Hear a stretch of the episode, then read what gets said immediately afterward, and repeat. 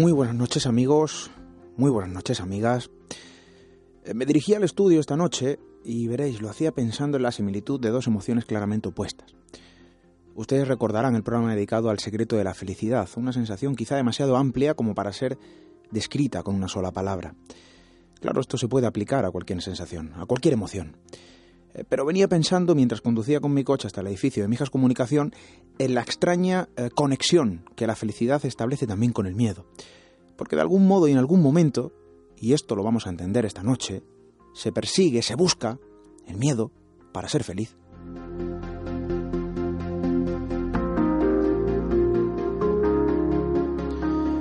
Porque el miedo, al igual que la felicidad, es poderoso, porque moldea nuestra mente, construye nuevos paradigmas de un estado diferente al que en la gran mayoría de momentos nos encontramos. Establece la pura emoción ingobernable que nos transforma en algo prácticamente autómata a merced de la compleja química de nuestro cerebro. Emociones, sensaciones que golpean, que impactan y que moldean de una forma profunda y prácticamente eterna nuestra percepción sobre todo cuanto nos rodea. Algo que va cambiando conforme se fragua ambas sensaciones entre la felicidad y el miedo. Eso es algo compartido. Esta noche vamos a comprender qué extraña fusión establece o se establece quizá entre ambas emociones.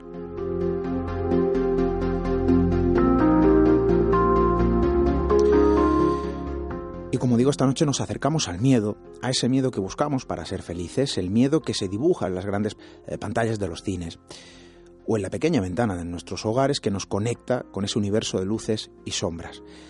Hoy nos acercamos al miedo, a un elemento portador del miedo, a la figura que por forma natural eh, no debe representarlo.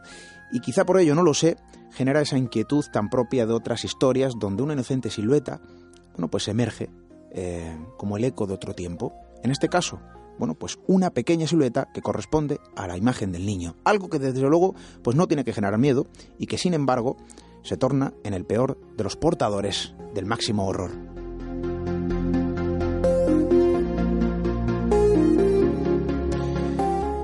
Miedos también del que huimos, el miedo que tiene como cuna el campo de batalla, el miedo que fue para unos y el milagro para otros, y que se describe, ¿no?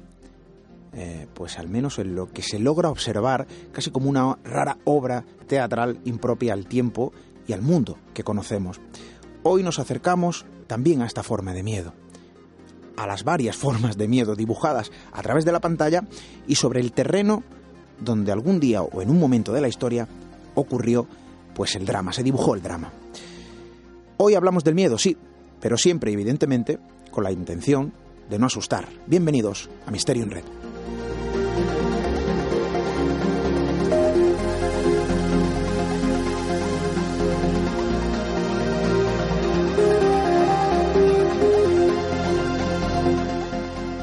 Misterio en Red. Esteban Palomo.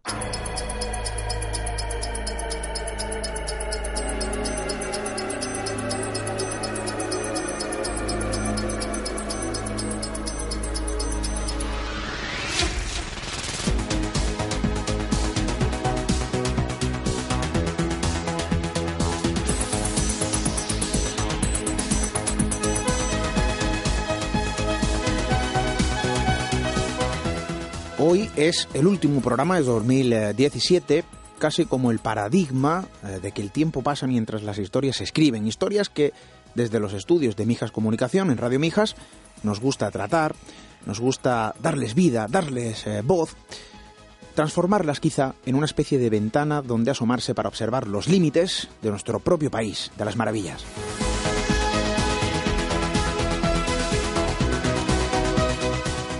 Eh, tenemos mucho que contaros en esta fría noche de Navidad.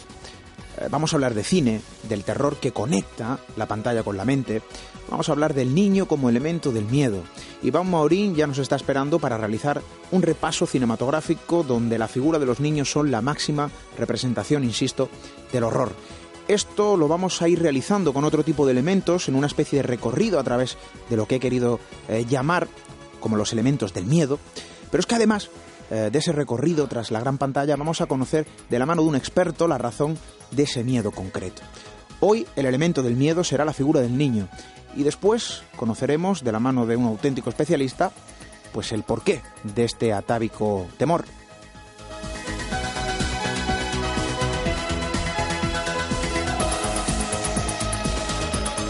Más tarde contaremos con la compañía de todo un buscador que en esta noche nos trae pues un libro de historias que se podría decir que incluso descienden ¿no? desde otra forma de miedo, campos de batalla donde aún resuenan los antiguos ecos de su historia, extrañas figuras observadas en plena guerra.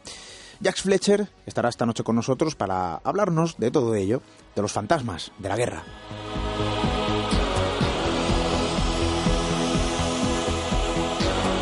Y como cada semana os recordamos todas las vías de contacto con el programa, queremos oíros, evidentemente, nuestro correo electrónico radio arroba También esperamos eh, vuestros comentarios, por favor, porque es importantísimo. Eh, en esas redes sociales donde se encuentra nuestra compañera eh, Diana Arbello y donde también podéis usar, ya lo sabéis, nuestro hashtag almohadilla seguido de Misterio en Red, arroba Misterio Red en Twitter, también en Instagram y del mismo modo Misterio Red para Facebook, YouTube y Google Plus. Además, pues como siempre, que no sea por falta de medios para establecer ese contacto, nuestra web hermana www.misteriored.com. Y ahora apaguemos las luces, encendamos la pantalla imaginaria que nos va a trasladar hacia ese terror, hacia esa forma de miedo, tras la figura portadora del horror, el niño como elemento del miedo. Atrévete a cruzar el umbral hacia lo desconocido. Aventúrate a descubrir que el misterio reside más cerca de lo que imaginas. Traspasamos la línea de lo imposible. Misterio en red con Esteban Palomo.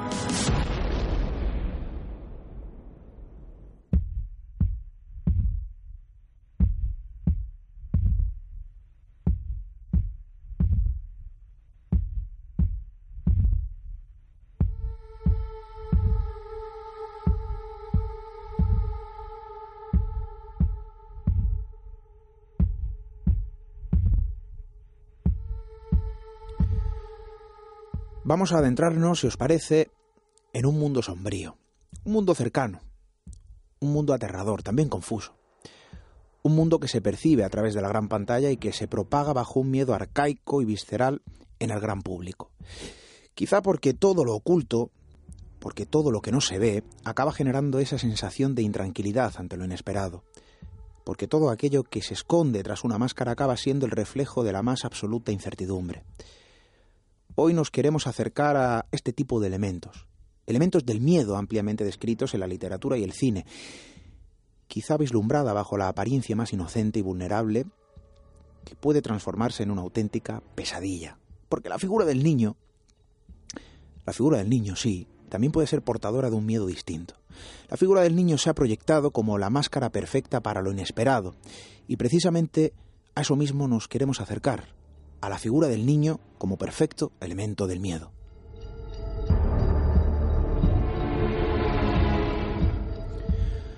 Son muchos los libros que describen en sus páginas una historia que conjuga la forma más humana con el mayor de los horrores. Libros y largometrajes tejidos bajo el mismo patrón del miedo, bajo la figura del niño como portador del mal, como emisario de malos presagios, como generador del engaño, como portador de la muerte, como precursor de la más absoluta negrura, como la propia entidad de la más oscura maldad.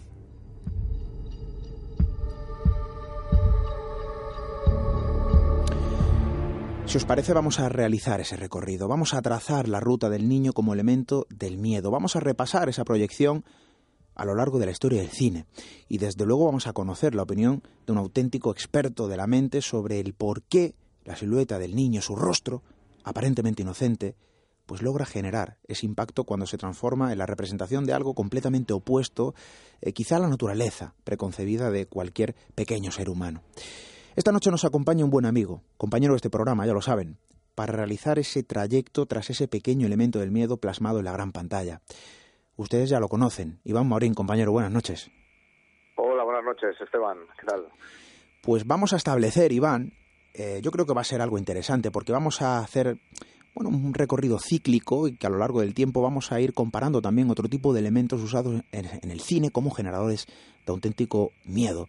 Hoy nos centramos en la figura del niño, porque como, como decíamos al principio, el niño puede ser también portador de ese miedo. Se usa porque quizá llega a otra capa de nuestra mente, genera cierto impacto y tiene un elemento diferenciador a otro tipo de circunstancias en cuanto al cine de terror, a la literatura fantástica también se refiere. El niño genera un miedo especial y vamos a ir a lo mejor entendiendo el porqué. Después vamos a hablar con un especialista que nos va a explicar un poco ese razonamiento. Pero como decíamos, vamos a realizar ese trayecto, un repaso al cine, que no es poco, que hace alusión al niño como portador eh, del miedo. Y esto quizá no es algo nuevo, ¿verdad, Iván? No, no, la verdad es que no. Además es un elemento bastante recurrente en el, en el cine y, como bien mencionabas, en, la literatura. Además, es un elemento perfecto para generar historias de terror, porque existe como eh, dos tipos eh, de niño dentro de, del género fantástico. El niño víctima y el niño monstruo. El niño víctima eh, siempre nos vamos a, poder ver reflejados en, en, en, él, es decir, porque principalmente son víctimas perfectas, magnifican sobre todo los terrores más de lo que haría un adulto Quizás eh, en especial porque están eh, muy ligados al miedo atávico, es decir, al miedo a la oscuridad, al monstruo debajo de la cama, al monstruo dentro del armario. Más son personajes eh, frágiles y que además están constantemente en alerta. Es decir, por ejemplo, tenemos que acordarnos en nuestra infancia, en el momento que nos íbamos a la cama, que el mínimo ruido en la habitación hacía que, utilizáramos la sábana como escudo porque pensábamos que había algo en la habitación y, está presente en este en este cine. Y además eh, lo curioso es que como no gestionan el, terror eh, y esta amenaza igual que un adulto pues eh, se hace más maleable. Pues yo creo que es una de las explicaciones no quizá bien razonadas lógicamente y que por lógica. Yo decía fíjate Iván que el niño se transforma en el pequeño gran disfraz no porque nadie espera que de la silueta que nos provoca ternura, que nos provoca inocencia, eh, se convierta a lo mejor en una auténtica pesadilla. Y quizá esto es una de las principales causas eh, por las que se genera ese impacto. Pero si te parece, vamos a conocer eh, algunas películas, largometrajes, que enfocan directamente al niño como ese elemento del miedo. Creo que será interesante porque hay mucho y muy variado y como bien dices diferenciados prácticamente en dos ramas. ¿no? Así que si te parece vamos a empezar a hacer ese trayecto eh, a través de la gran pantalla que seguramente alguna yo me habré perdido, soy un gran aficionado al cine fantástico, al cine de terror, pero sí que es cierto que tengo que reconocer que cuando se trata de un niño como ese elemento del miedo, pues esto genera cierta angustia. Así que si te parece, Iván, vamos a empezar a conocer qué tipo de películas giran en torno a la figura del niño como un elemento oscuro. Pues eh, el niño monstruo, como, como había mencionado antes, eh, podríamos verla, es, por ejemplo, la versión eh, demoníaca, es decir, dos películas que son grandes clásicos del cine de terror, que uno sería eh, La profecía de 1976 con, con Damien Thorne, este niño de aspecto angelical, pero que ya solamente con la mirada intimidatoria que tiene, eh, ya intuyas ¿no? que, hay, que esa maldad detrás y que obviamente eh, después sabes que es el anticristo. Este es uno de los grandes clásicos. Y después eh, Regan McNeil, el personaje del exorcista de 1973, también un personaje encantador, una niña que a raíz de jugar a la Ouija pues acaba teniendo una posesión demoníaca y que vemos esa parte más, más tenebrosa ¿no? de, del, del, ser humano reflejado en este, en este demonio. Pero claro, ya hay películas que, por ejemplo, ya no hay que recurrir al monstruo, sino que demostramos la perversión humana en sí y, perfectamente reflejada en, los niños, ¿no? En niños totalmente amorales eh, que muestran psicopatías, como por ejemplo eh, Macaulay Culkin en el papel que hacía en El buen hijo en 1993, o por ejemplo La huérfana en 2009 con una niña eh, rusa llamada Esther que es adoptada por una por un matrimonio después de que fallece el tercer hijo y que parece que está vinculada con una serie de asesinatos que van ocurriendo y que luego además tiene un, final que realmente sorprende porque yo por ejemplo la vi y no me podía esperar ese final. Eh, la mala semilla de 1956 o Alice Sweet Alice que también eh, sucedía lo mismo no niñas que aparentemente eh, parecían encantadoras, un, un ejemplo de familia y que luego estaban eh, detrás de una serie de asesinatos. O, por ejemplo, el gran clásico de nuestro país, que es Quién puede matar a un niño, de 1976, del de gran Chicho Ibáñez Serrador, donde eh, ves a, una serie de, de, niños eh, totalmente desquiciados y cómo son capaces de atacar a los adultos. Quizás sea un reflejo también de que, bueno, se observa también en la sociedad. De vez en cuando salta el titular, lejos de la gran pantalla, lejos de la literatura, algo muy real, algo muy tangible y dramático, lógicamente, oscuro, quizá mucho más que esto que estamos hablando, eh, que desde luego no enfoca su objetivo en una representación teatral. Hay casos en la crónica negra, no solo de nuestro país, sino hablando a un nivel ya internacional, donde el niño se transforma incluso en el portador de la muerte, ¿no? Auténtico psicópata. No es común, no es común. Eh, pero lógicamente, ¿no? Eh, trasladando ese objetivo, este análisis sobre el niño como elemento del miedo, a mí me viene a la mente, fíjate, ¿no? una película que desde luego a mí de pequeño me aterraba. Em, los chicos del maíz. Em, bueno, ahí estaban esos niños y un poco como autómatas, ¿no? Eh, que funcionaban como una mente única y que desde luego aterraba. El niño es una presencia inocente, de luz, em, indica quizá vulnerabilidad, hace que guardemos la o que bajemos las defensas y que cuando esto se plasma en la gran pantalla, pues genera quizás impacto, porque no es común, es anómalo ver cómo un niño se transforma en elemento eh, de muerte, de mal y oscuridad. Incluso esto, fíjate Iván, y esto em, quizás sea muy típico allí, hablábamos hace un tiempo, nuestros amigos lo recordarán, ¿no? De eh, toda la mitología alrededor del mundo espiritual, oscuro sobre todo, en Japón, y esto también se, se presenta y se proyecta en el cine eh, japonés con películas, eh, no sé, se me viene a la mente, por ejemplo, Yuon, ¿no? Donde aparecía ese niño también representando al mal.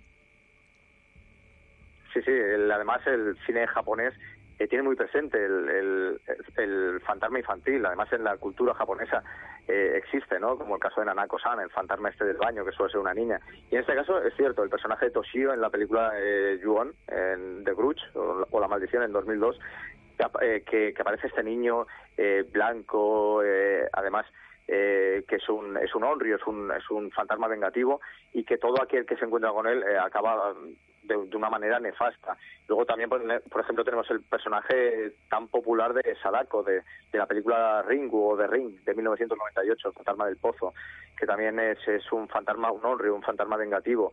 Pero eh, luego, si continuamos con el tema de, de niños fantasmas, eh, a mí me viene a la mente directamente, y seguro que al, que al oyente también, eh, el Resplandor eh, de Stanley Kubrick en 1980, eh, donde tenemos el niño víctima y el, y el niño monstruo, es decir, a Danny Torrance, este niño que va por los pasillos en un triciclo y se encuentra con las gemelas Lisa y Louise Vance, estas dos niñas que ya simplemente la, presencia que tienen es estremecedora. Eh, luego tenemos, fuera del tema de fantasmas, tenemos los niños con poderes, como por ejemplo el clásico del pueblo de los malditos de 1960, esta cosecha de niños eh, que nacen eh, repentinamente, o sea, todas las mujeres se quedan embarazadas a un mismo tiempo, dan a luz al mismo tiempo unos niños con, eh, con el pelo totalmente blanco y que son capaces de manipular, ¿no? Y de, y, de, controlar la mente de los, de los adultos. luego tenemos, por ejemplo, también, me viene a la mente el personaje de, de, de Gates Creed, el, que aparece en la película Cementerio Viviente de 1989 y donde eh, tras sufrir un trágico atropello por un camión eh, y, y, el padre lo, entierra en un cementerio indio eh, vuelve a la vida y vuelve con una conducta totalmente diferente, malvada y que no te puedes esperar ¿no? de una criatura tan pequeña. Fíjate, Iván, que estarás conmigo, ¿no? En que se genera ese impacto, ¿no? cuando uno acude al cine, a la gran pantalla, eh, y, se sienta en el asiento, en la butaca, y observa esa proyección, cuando aparece este elemento, se genera un impacto que quizá a lo mejor con otro tipo de eh, precursor de ese tipo eh, de miedo, de horror, de terror, pues no ocurre, ¿no? Esto también se traslada evidentemente a la realidad, insisto, porque cuando escuchamos historias de extraños encuentros, de personas que ven la sombra, la silueta Em, de los llamados aparecidos, pues no resulta, em, bueno, la, emoción que despierta quizá esto es muy diferente cuando se habla a lo mejor de una presencia adulta a cuando se habla de la, de la presencia inocente de un niño, que por muy inocente que sea, genera cierto escalofrío. Esto desde luego va a otro tipo de capa de, de nuestro cerebro, de nuestra mente, em, y que quizá esa conexión va con lo inocente, ¿no? Una regla que se rompe, evidentemente, la gran pantalla magnificada por em, toda la em, correspondiente em, emoción que se arroja en este tipo de largometrajes, pero que desde luego va encaminado todo a generar ese gran impacto que solo la figura del niño genera. Yo me preguntaba, Iván, si, eh, si realmente existen mm, largometrajes basados. Evidentemente, por ejemplo, podríamos hablar ¿no? de, la gran película El Exorcista, que sí que tiene una base mm, en la que se apoya y se sustenta. En este caso era un niño, el, eh, el chico en el que se basan para crear la historia del exorcista, pero hay historias, evidentemente, donde el niño es portador del mal, pero que también están basadas en, un, en una historia real, lógicamente. Sí, lógicamente, eh, sobre todo en las películas eh, relacionadas con niños, eh, con niños psicópatas, como bien has comentado. afortunadamente no suelen haber demasiados casos, pero sí que están ahí presentes, ¿no? Que hayan directores que hayan o guionistas que hayan afirmado que 100% eh, pues, eh, pues ha habido que estén inspiradas en, en, hechos reales no suele haber mucho no suele haber la verdad que, que, muchos casos. Quizás sí que pues lo que tú comentabas no el exorcista pero bueno ya es el, el libro en sí no de, William Peter Blatty el que se basa en un en un caso de en un caso real, ¿no? De, una posesión infantil. Me gustaba mucho la diferencia que partías, ¿no? Eh, del niño monstruo que quizá está algo mm, quizá menos aterrador que, que, que, que, la parte psicópata, ¿no? Donde hay un niño realmente con unas ciertas malas intenciones, ¿no? Y esto se representa en la gran pantalla, insisto, esto se ha visto en titulares. Recuerdo bien que había eh, una serie de, de, noticias relacionadas con eh, un par de chicos, en Rusia ocurría esto, que se dedicaban incluso a, iban matando animales hasta que llegaron a matar a un mendigo, ¿no? Y esto lo grababan, lo fotografiaban y lo exponían, ¿no? Rompe la regla de la inocencia, rompe la regla en la que se basa el ser humano, em, rompe la regla del humano más humano, ¿no? Que al final son los niños, Esto evidentemente cuando se plasma en la gran pantalla sigue generando, insisto, ese, ese impacto. 2017, hoy es el último programa ya del año, em, nos ha dejado y esto es una pregunta, Iván, ¿alguna película con este elemento del miedo? Seguro que sí. Bueno, eh, tenemos eh, recientemente eh, el caso de, de Anabel 2, o sea, donde una casa que ha sido recientemente habilitada por los propios dueños como, como orfanato y donde un orfanato de, niñas y donde pues el principal elemento además de, de la muñeca eh, son eh, las reacciones ¿no? de, estas de estas niñas como algunas además son eh, más fácil más fácilmente influenciables por la parte paranormal no que son muestran ya se les nota no desde un principio que tienen una debilidad más más grande y que por lo tanto las fuerzas de, sobrenaturales actúan directamente sobre ellas pero quizás pues yo por ejemplo soy un gran admirador del cine de Jaume Balagueró él es eh, realmente propenso dentro de su cine de, tener eh, componentes infantiles, o sea, tenemos los sin nombre, Darkness, frágiles, y por ejemplo ahora en la última, en, en Musa, eh, vuelve a estar presente, ¿no? El, un personaje infantil, ¿no? una niña en este caso, dentro de estas de estas musas y, yo creo que es una película que vale la pena verla, además porque está inspirada en el, o sea, está basada en el libro de, de José Carlos Somoza, La Dama número 13, y, vale muchísimo la pena. Este año veíamos también el caso Enfield y como referencia, ¿no? Eh, de ese reflejo de algo hipotéticamente real.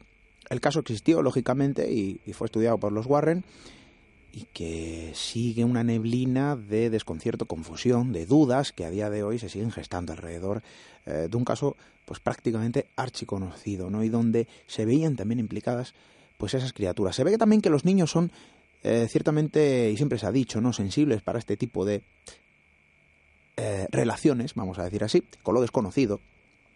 Y por lo tanto, esa cercanía, en ocasiones con las sombras, pues eh, acaba transformándoles ¿no? a ellos mismos en un elemento desconcertante y en ocasiones aterrador.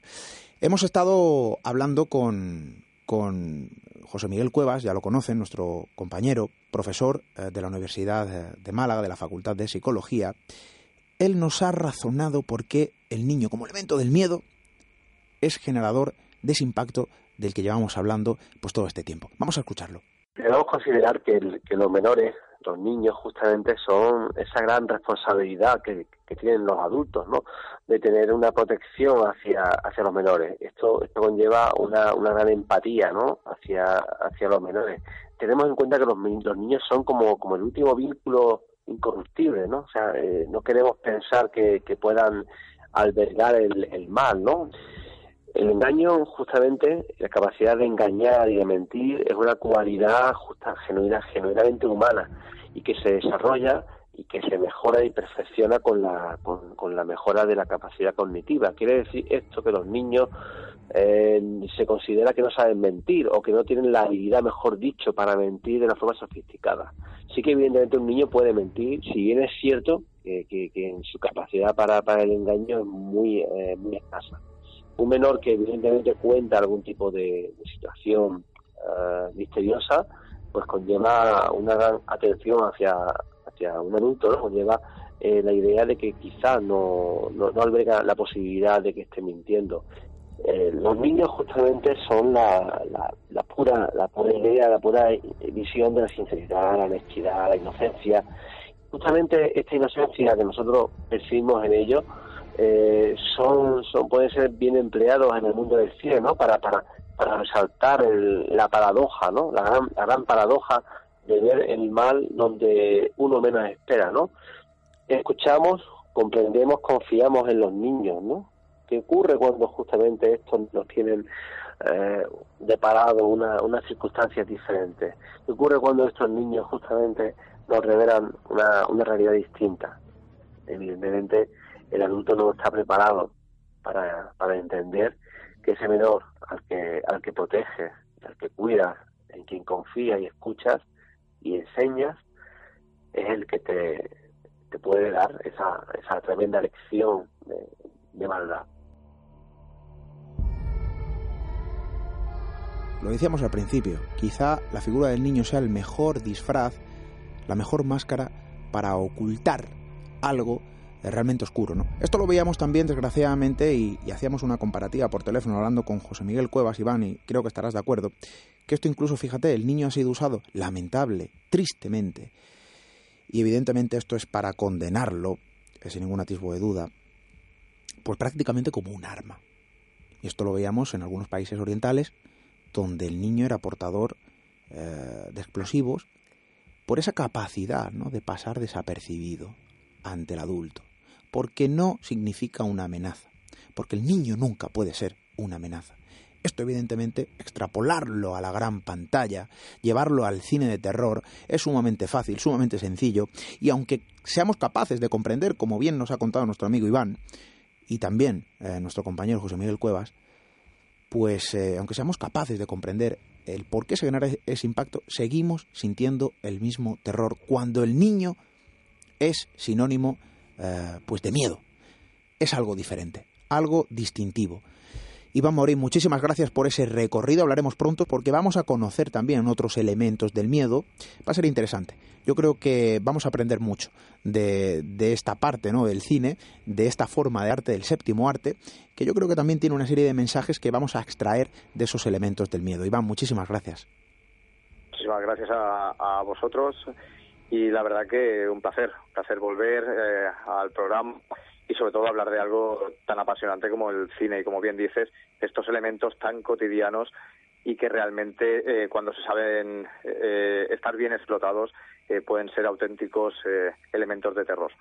Iván, hablamos pronto. Un fuerte abrazo. Un abrazo, Esteban. Misterio en red.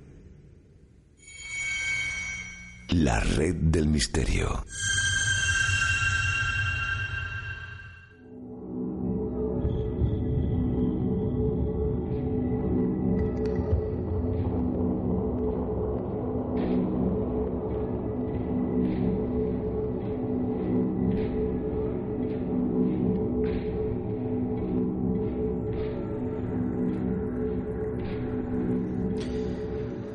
Existen lugares en los que parece resonar el viejo eco de su pasado, lugares en los que la Tierra parece proyectar de algún modo lo que en algún momento se describió sobre una superficie marcada por el dolor, la sangre y sin ninguna duda la muerte. Lugares y momentos, diría yo, en los que una extraña tramoya se activa para desdoblar por completo lo fácilmente perceptible, lugares sobre los que se han escrito historias imposibles, lugares, momentos, historias que esta noche vamos a conocer.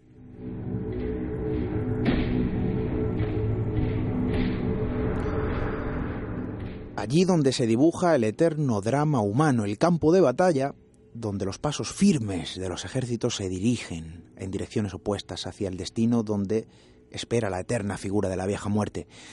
Allí donde la emoción, la rabia y el miedo da movimiento al sinsentido, Allí donde los encuentros eran precedidos por el sonido del acero y el plomo.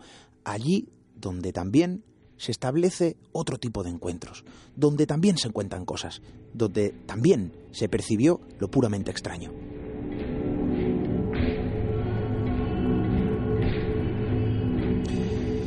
Y ustedes recordarán los sonidos captados, por ejemplo, sobre las ruinas de Belchite, sonidos semejantes a los antiguos aviones que como emisarios de la destrucción barrieron por completo el pueblo viejo que hoy solo muestra los desechos pues de un dolor casi olvidado. Este quizás sea un pequeño ejemplo del extraño eco que emana desde las mismas entrañas de este tipo de entornos.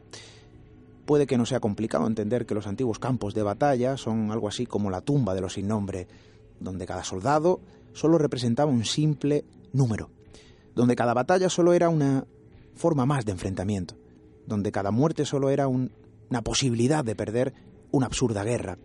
Pero desde luego los campos de batalla también fueron algo así como un escenario para el absurdo, también para los milagros según algunos, lugares donde se produjeron, y aún a día de hoy se siguen produciendo, y en su día en pleno fragor de la batalla, visiones, encuentros y enfrentamientos con lo puramente inexplicable.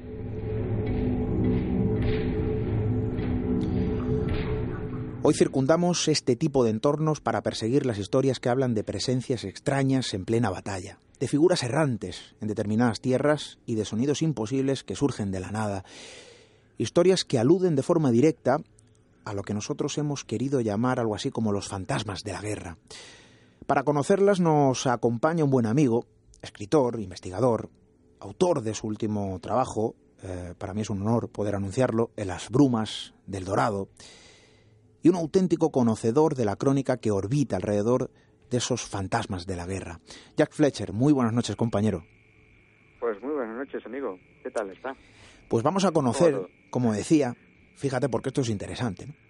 Eh, siempre se ha dicho que alrededor de los antiguos y viejos campos eh, de batalla aún resuena ese eco, aún resuena el acero, aún resuena el plomo. Hay quienes a día de hoy, esto lo vamos a ir hablando, eh, asegura haber contemplado esa especie de batalla de espectros. Suena un poco a mito, suena un poco a leyenda, pero hay gente que sí que lo, lo confirma. Y quizá ponía ese ejemplo, ¿no? El de Belchite, todo el mundo conoce esa grabación, ese avión sobrevolando el cielo de Belchite y el sonido de las bombas. Bueno, hay quien duda, lógicamente, y esto genera cierta incertidumbre. Pero es que hay campos eh, de batalla mucho más antiguos y ya no solo que eh, sobre el que resuena, digamos, el eco de su pasado, sino que en el momento, en pleno fragor de la batalla, aparecieron algo así como, eh, bueno, lo extraño, lo imposible, para entrar en juego, para participar de esa guerra.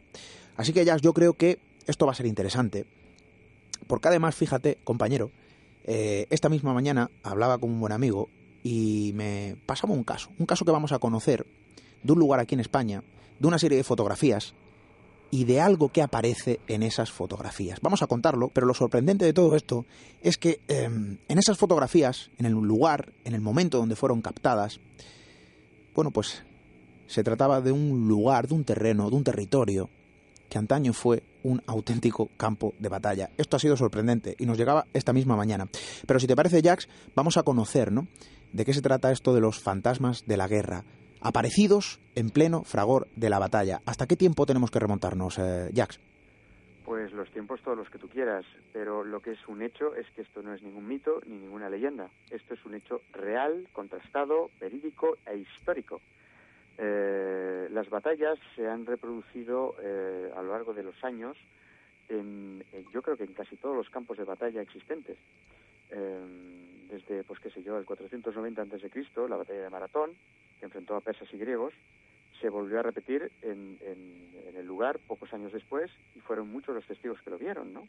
O la batalla de Duncan en, Escocia en el 685, que enfrentó a pictos y tribus de Northumbria, también se volvió a contemplar en, los cielos del lugar, ¿no?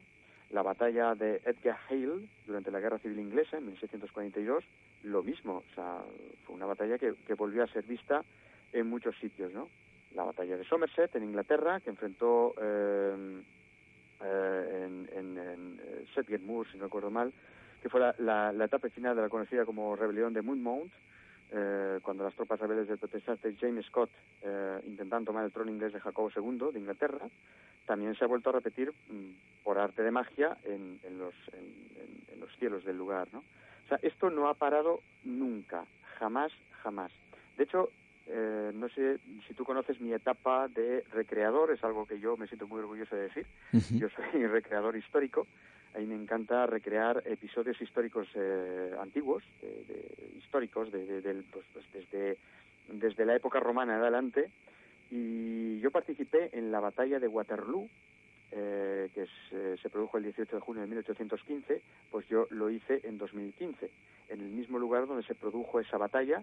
Yo estuve allí con más de, de 10.000 recreadores, con infantería, caballería, eh, fue una cosa mm, absolutamente extraordinaria, es una de las mejores recreaciones en las que yo he participado. Y a tenor de esto yo conocí una historia eh, que ocurrió unos pocos eh, meses después, del, de este 18 de junio de 1815, en una población eh, que se llamaba Vedrier, que es la provincia de Lieja, en Bélgica, uh -huh. a 135 kilómetros de Waterloo. Eh, si no recuerdo, fueron cinco o seis días después. Eh, se volvió a reproducir esa batalla en el cielo, pero con exactitud matemática y milimétrica. Fueron cientos los testigos que vieron aquello. Eso está registrado históricamente. ¿eh? Tremendo. Y algunos de ellos, algunos de los que fueron testigos de esto, eh, llegaron a reconocer a amigos suyos que habían muerto en la batalla. Eh, muchos se, se, persignaron, otros se fueron a la iglesia, muchos se quedaron sorprendidos, otros se asustaron, otros salieron corriendo, pero esto ocurrió cinco días después de ese 18 de junio de 1815. Y eso está total y absolutamente registrado. O sea, las batallas se han vuelto a reproducir. Otro tema es el tema de los fantasmas del que hablaremos más adelante, ¿no? Esto es tremendo y a lo mejor esto, eh, Jack, yo no lo sé. Lógicamente nadie tiene la verdad de todo esto porque si no, no sería un misterio. Eh, pero quizá a lo mejor no sea muy difícil entender que se trata de lugares con una carga emocional y energética indudablemente alta. Eh, ha sido un lugar donde el drama se ha dibujado en algún momento de la historia, donde el dolor, insisto, la sangre, la muerte, pues estuvo muy presente. Eh, donde las emociones quizás confluyeron de una forma muy distinta a como lo hacen en cualquier otro entorno, que duda cabe. Y esto a lo mejor deja huella. Deja huella en una especie de ventana, no lo sé, a otro mundo, a otro universo, o que de algún modo se queda fraguado en aquel entorno. Esto desde luego es maravilloso, a la vez que aterrador y lamentable, porque se trata evidentemente de un origen, bueno, que al final es nuestra historia, eh, pero que evidentemente la guerra es el mayor de, de la sinrazón ¿no? creada por el hombre.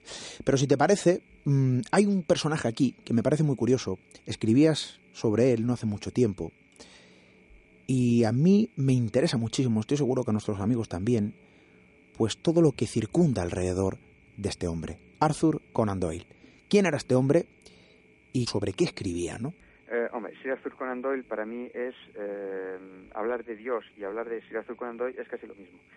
Yo como escritor que soy, de literatura también, porque escribo sobre, sobre hechos extraños y singulares de, de la vida, uh -huh. pero también soy literato y escribo sobre literatura. De hecho, este libro del que hablaremos más adelante, que es eh, En las brumas de la historia de, de la, de, del Dorado, que tú has hablado sí. hace un momento, haremos un programa especial porque hay mucho, mucho que contar sobre ese asunto. Cuenta con ello, por y, supuesto.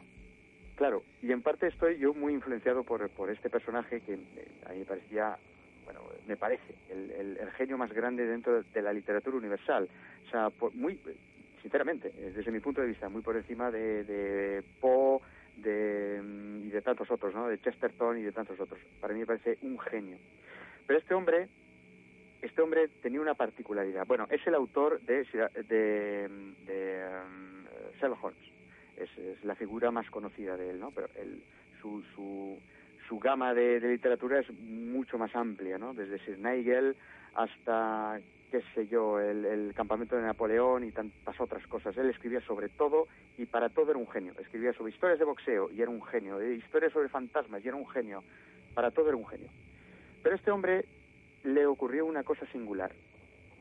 durante la Primera Guerra Mundial, y la Primera Guerra Mundial es uno de los, de los campos predilectos dentro de, la fenomenología fantasmal, eh, él perdió un hijo. Perdió a su hijo Nigel en, en el Saliente de Ypres, y desde entonces, aunque él lo ha negado muchas veces, pero quieras que no, eso fue el detonante de, que a él le gustaran estos temas, eh, comienza a interesarse por un fenómeno que apenas tenía 20 años, que es el espiritismo.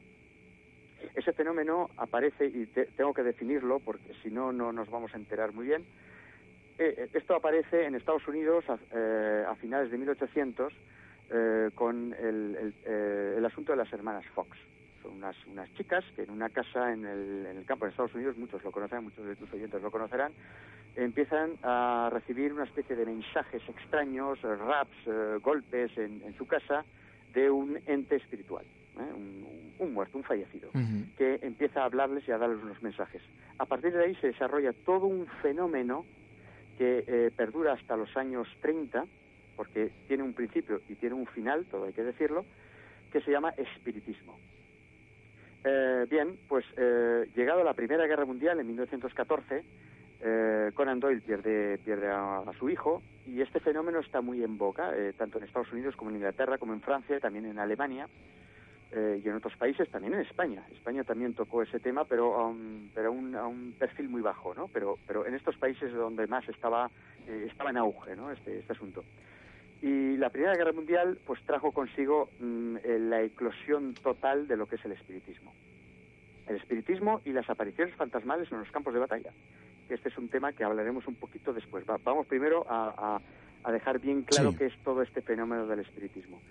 Eh, bien, ¿qué es lo que ocurre? Pues es muy sencillo. Em, hasta, hasta mediados de, de 1800 eh, lo que imperaba en, en, en, Europa y en Estados Unidos era el fenómeno religioso, la religión. La religión era lo que nos conectaba con el más allá, con, con, con el mundo de los muertos y de los espíritus. ¿no? Era la religión, bien sea religiosa, o sea, católica o de cualquier otro fenómeno o cualquier otro variante de, nuestra religión apostólica romana, ¿no? Eh, con la llegada del espiritismo este fenómeno cambia, muta, tiene una especie de mutación y ya se, se deja aparte todo el, contenido religioso y eh, se, empieza a hablar de simplemente una, una, una conexión con el más allá, con, con, los espíritus, con los muertos, pero carente completamente de este, de este contenido religioso. Y eso es lo que pasa en la Primera Guerra Mundial. La Primera Guerra Mundial es como he dicho antes, eh, la eclosión del fenómeno fantasmal por excelencia. ¿Por qué? Porque, bueno, este fenómeno se ha puesto en marcha, se está, eh, se está formando, está, está eclosionando y estamos en, unos campos de batalla donde se están muriendo miles y miles y miles de personas. Entonces la gente tiene una necesidad urgente de conectar con, con sus muertos, con sus seres fallecidos, porque todo el mundo en todos estos países que he mencionado, Francia, Inglaterra, eh, Alemania principalmente, pues tenían un, familiar muy cercano que acababa de morir. Entonces necesitaban tener esa conexión y como ese fenómeno ya existía, ya estaba ahí presente, pues se conectaron perfectamente con eso. Fue, fue un caldo de cultivo, un caldo de cultivo perfecto para que esto se formara. Y la gente contactaba con sus muertos. Otra cosa es lo que tú has comentado antes, esto es real, esto forma parte claro. de una realidad eh, matemática exacta o, o, somos nosotros los que hemos creado ese, ese, ese espectro, ¿no? Pues no lo sabemos. Pero que esto ocurrió, ocurrió. Y en los campos de batalla, la gente veía a sus compañeros muertos, eh, veían eh, fallecidos constantemente presentándose ante ellos. Hay incluso eh, contenidos físicos como las fotografías, porque el, fenómeno de la fotografía también estaba en ese momento mm, casi que empezando y, la gente se hacía fotos en las cuales aparecían mm, se tenían que juntar obviamente con mediums y con, gente por el estilo, en la cual aparecía su hijo fallecido en, el, en campos de batalla, ¿no? Y es ahí empieza realmente todo el fenómeno real, consistente, de lo que es los fantasmas y la guerra. Fantasmas de la guerra presencias extrañas, desconocidas, evidentemente una naturaleza inexplicable, sobre una superficie marcada por el dolor, por la muerte, por la sangre. Pero fíjate que no siempre ocurre de esta manera. Los fantasmas de la guerra se han representado también, y lo has mencionado, pues de otra forma. Y lo decíamos al principio, en pleno fragor eh, de la batalla. Y fíjate, ¿no? que se hace alusión a algo tan conocido como Los Ángeles de Mons, eh, que quizás sería el paradigma perfecto de este tipo de crónicas y de episodios, pero que desde luego no es el único. Así es. Los, los Ángeles de Mons, bueno, e, esto hay que explicarlo. Los Ángeles de Mons eh, no fueron tales. Eh, esto, es, esto es muy sencillo. Esta Mons fue una batalla que se produjo en 1915 y aparece un, un artículo en el Evening News escrito por un tal Arthur Machen, que en aquel momento no era una gran figura, pero que posteriormente ha sido un gran literato. O sea, un tipo que, escribió una serie de relatos que hoy nos han llegado y se han hecho hasta cientos de películas sobre él, ¿no? Porque el, tipo tenía una imaginación o sea, desbordada y, la verdad que lo hacía muy bien. Y él habla en este, en este artículo publicado en 1915 de, de que en un momento eh, de, la batalla de Mons aparecieron unos arqueros los arqueros de la batalla de Azincourt, que se produjo en 1415, eh, que protegieron a las tropas británicas eh, al enfrentamiento contra los alemanes. Bien, eh, esto llega a Inglaterra, se hace ultra famoso, se hace viral, es un término que hoy podemos utilizar. En aquella época también las cosas se hacían virales y Arthur Machen denunció constantemente que esa historia era falsa. De, oye, que esta historia me la he inventado yo, que eso no existió. Hasta tal punto de que los arqueros se convirtieron en ángeles. Pero ¿qué pasó? Que eh, la historia era tan bonita, la historia era tan, tan linda, porque los, eh, supuestamente en la batalla de Mons los británicos habían ganado porque estos arqueros se habían aparecido y los, los alemanes asustados em, escaparon de, de esa batalla, ¿no? Pero eso no fue así, eso realmente no fue así, fue un invento de Machen. Pero, decíamos que podía ser, que podía ser eh, em, eh, Jax, prácticamente el paradigma de otro tipo de situaciones en las que, bueno, sí que se gesta esa duda de un ejército que ve eh, prácticamente a, los aparecidos. ¿no? Hablabas incluso de, compañeros de batalla en pleno fragor, y que se dice y se cuenta, ya no sé yo hasta qué punto esto puede ser verdad o no, no lo sé, que incluso participan de esa guerra. Exactamente, es que, es que ahora yo te contaré, os contaré eh, historias verdaderas, contrastadas, o sea, con, con eh, personajes reales, con, eh, con graduaciones, etcétera, que son absolutamente reales. Pero Los Ángeles de Mons es una ficción, no existió nunca, eso nunca se produjo. Lo que pasa que se, se Em, se utilizó como publicidad, como propaganda, para que las tropas británicas se envalentonaran. Oye, que tenemos ayuda de Los Ángeles, por eso cambiaron los arqueros por Los Ángeles. Imagínate. Y, los británicos de, ostras, es que nos ayudan, ¿no? Estamos, estamos eh, pues bueno, eh, bajo el beneplácito del cielo, ¿no? De, Dios. Entonces, por eso lo utilizaron, incluso los mandos lo utilizaron, pero fue una historia irreal. Como ocurrió en Galípoli en, en 1915, la misma historia. Una historia que es totalmente falsa y hoy en día se sigue manteniendo esa historia como real y no, no existió nunca, eso nunca se produjo, la desaparición de todo un batallón eh, con una nube que bajó del cielo y se los llevó. Eh, ese batallón desapareció, realmente es, es, cierto, pero no se lo llevó ninguna nube, los mataron los turcos.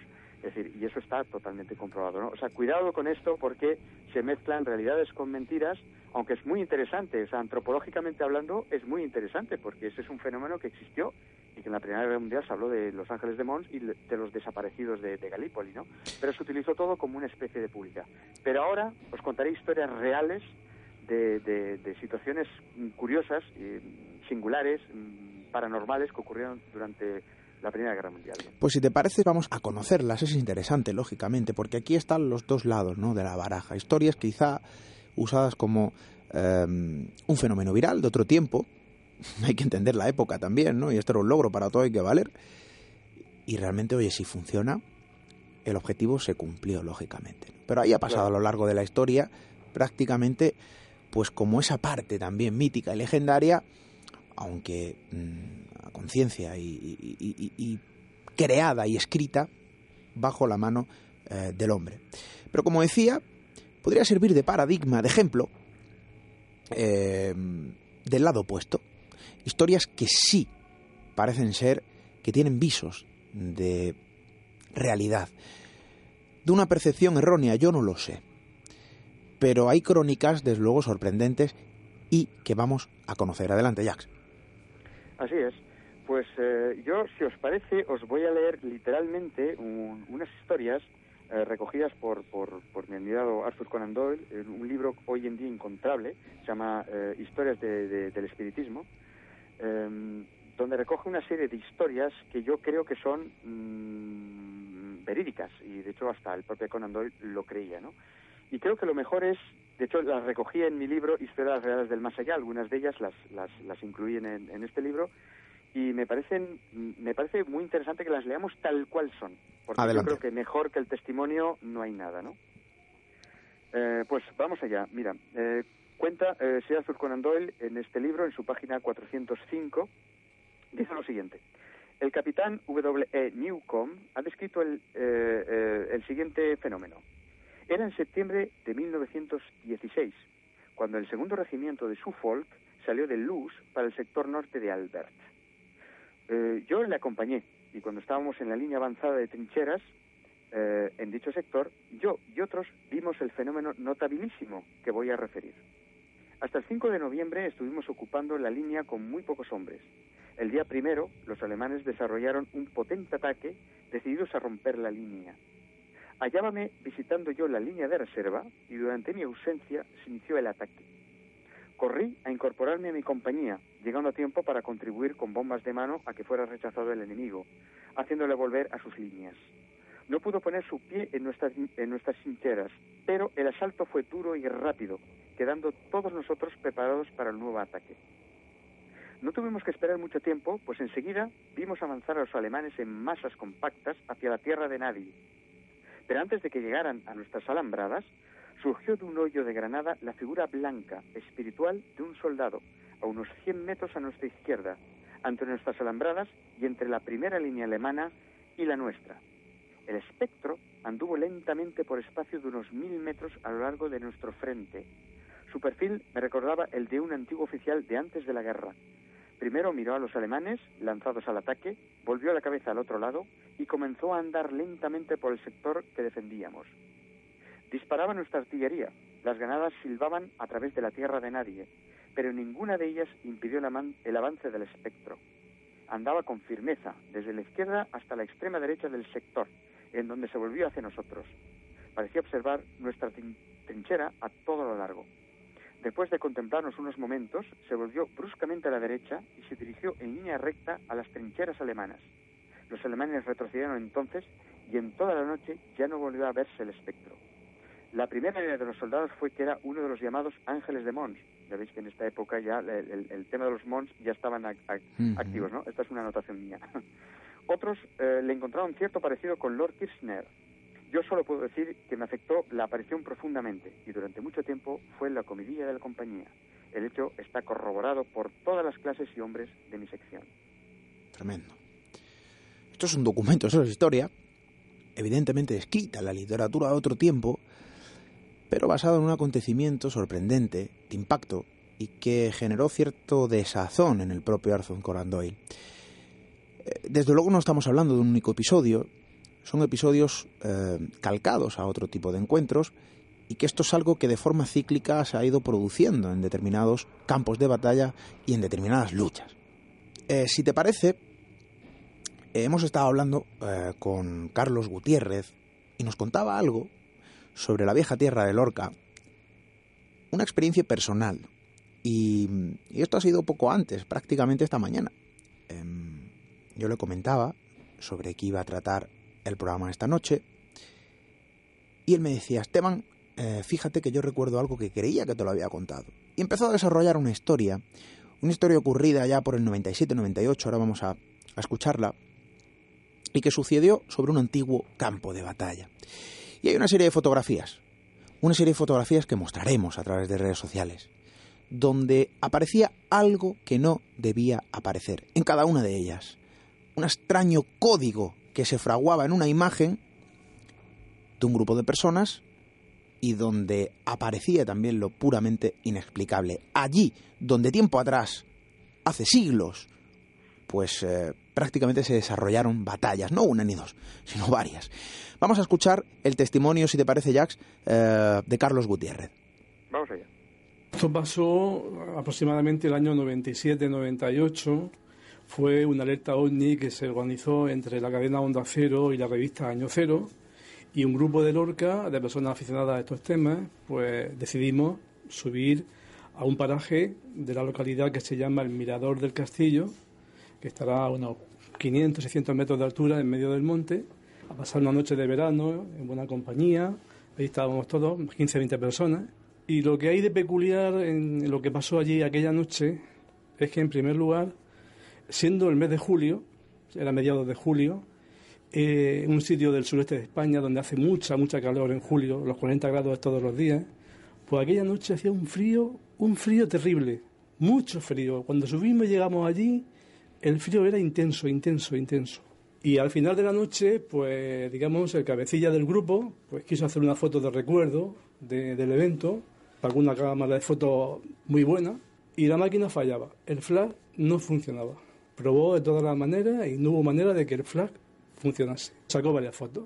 Eso fue sábado por la noche y al lunes siguiente pues se dirigió a, la tienda de, fotografía a revelar el carrete. Y oh sorpresa, porque cuando, cuando le dan las fotografías, pues aparecen, aparecen en la mayoría de ellas como una, unas luces tipo rayo láser de discoteca por todas las imágenes que parecía que tenían como símbolos de tipo árabe, letras árabes. En otras fotos, en la esquina de, recuerdo, en la esquina de una de ellas había un, un escudo así tipo medieval. uno lo tenía en la esquina de, derecha izquierda, en la derecha arriba y otra en la derecha abajo. Y la foto grupal que se hizo de todo el grupo, yo recuerdo que me puse, salí del coche, estaba, estaba muerto de frío, salí, me puse en el centro del grupo, así en cuclillas, y junto a mí apareció un niño así borroso que no se distinguía bien, pero no estaba junto a mí. Y había una señora, una señora ya mayor, y aparece en la foto junto a ella un señor borroso con bigote, dos presencias clarísimas que no estaban allí. Y aparte, los escudos que aparecen en la foto así también borrosos, difuminados, eh, medievales, y ese entorno, aquello en la Edad Media fue territorio de frontera. Allí había, hubo muchas luchas eh, entre moros y cristianos por conquistar el territorio. Era el campo de batalla.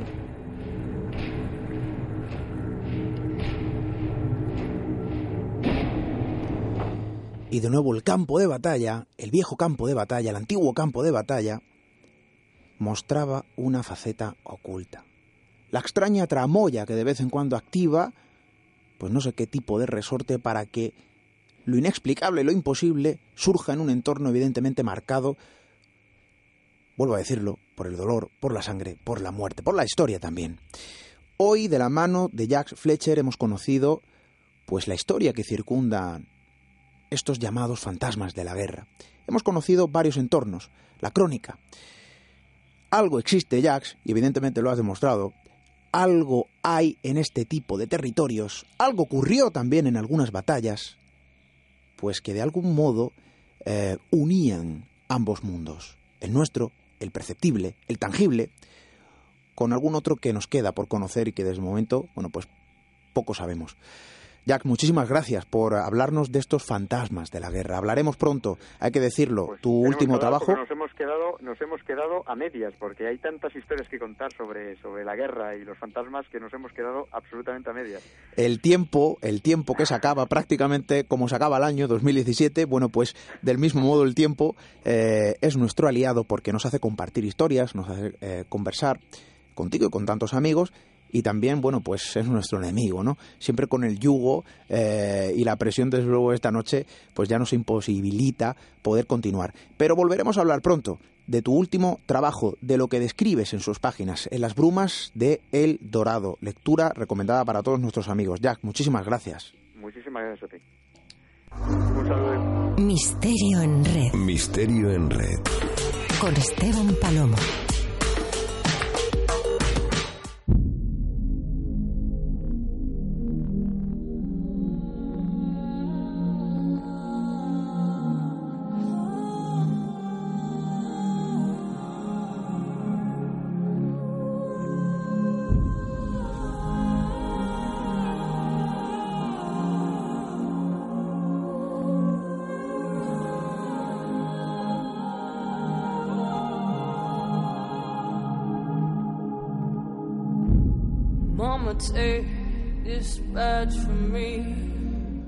Hoy no solo cerramos un episodio dentro de nuestro viaje, sino que prácticamente cerramos un nuevo año compartido con todos vosotros.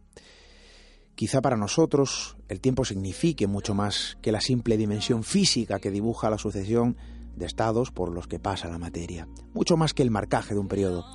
Para nosotros, para este equipo, el tiempo representa el camino compartido tras las historias, el aprendizaje, el descubrimiento, el viaje compartido con todos los amigos y amigas que nos acompañan, que nos acompañáis semana tras semana, y eso a veces no es fácil, em, porque circundamos cuestiones quizá maravillosas y a veces pues sombrías, porque nuestro camino se diluye entre luces y sombras. Pero sea como sean, sean como quieran que sean las historias a las que nos acercamos en este pequeño espacio, lo que nunca cambia, lo que permanece intacto, es la ilusión, el mismo entusiasmo con la que las perseguimos, con la misma sed, eh, quizá de aprender y descubrir, con la eterna intención de tratar eh, de comprender lo bueno y lo malo de lo que no se observa a simple vista, con la eterna intención de saber más, en este caso, de los secretos, de las maravillas que nuestro universo esconde. Así que desde luego estamos eternamente agradecidos por esa compañía ofrecida por todos ustedes a lo largo de un año que ya se va.